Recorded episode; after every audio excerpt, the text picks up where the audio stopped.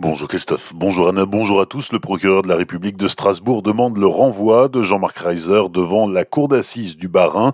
Le sexagénaire est accusé de l'assassinat de Sophie Le Tan le 7 septembre 2018 à Schiltigheim.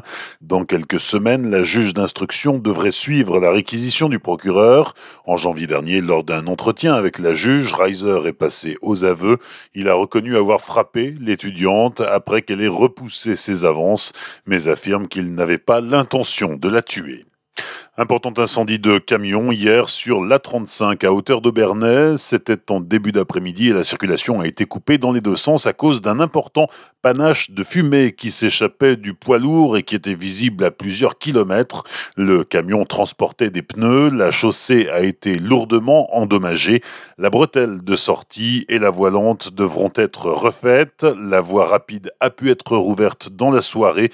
A priori, le feu serait d'origine électrique. Non loin de l'accident à Nidernais, la commune a confiné ses écoliers et invité la population à rester à l'intérieur tout en fermant les fenêtres pour se protéger des retombées de fumée.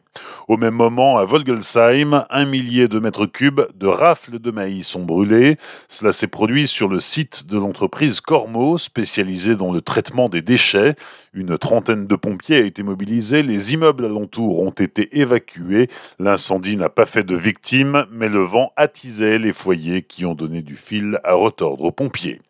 Hommage à la policière de Rambouillet, des pompiers, des policiers, mais aussi de simples citoyens et bien sûr le maire Eric Stroman. Au total, 70 personnes étaient réunies hier à 17h30 devant le commissariat de Colmar pour rendre hommage à Stéphanie Montfermé, assassinée vendredi.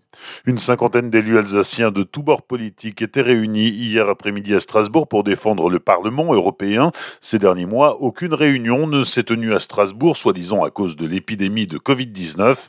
Depuis longtemps, le président de la collectivité européenne d'Alsace, Frédéric Bierry, est mobilisé pour défendre la capitale européenne. La maire de Strasbourg, la présidente de l'Eurométropole, le président de région, ainsi que plusieurs députés et parlementaires étaient aussi mobilisés hier devant le Parlement.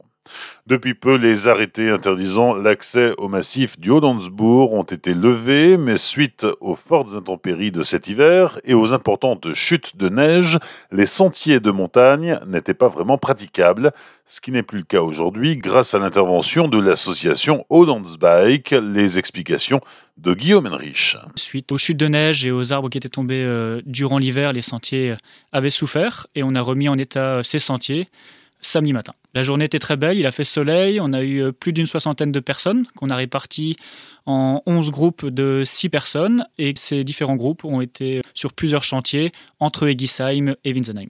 Beaucoup de travail, beaucoup de dégâts euh, courant d'hiver. Euh, il y a déjà eu un premier travail d'effectuer par le club vosgien pour euh, tronçonner les arbres et pareil pour l'ONF qui avait fait le plus gros du travail en février.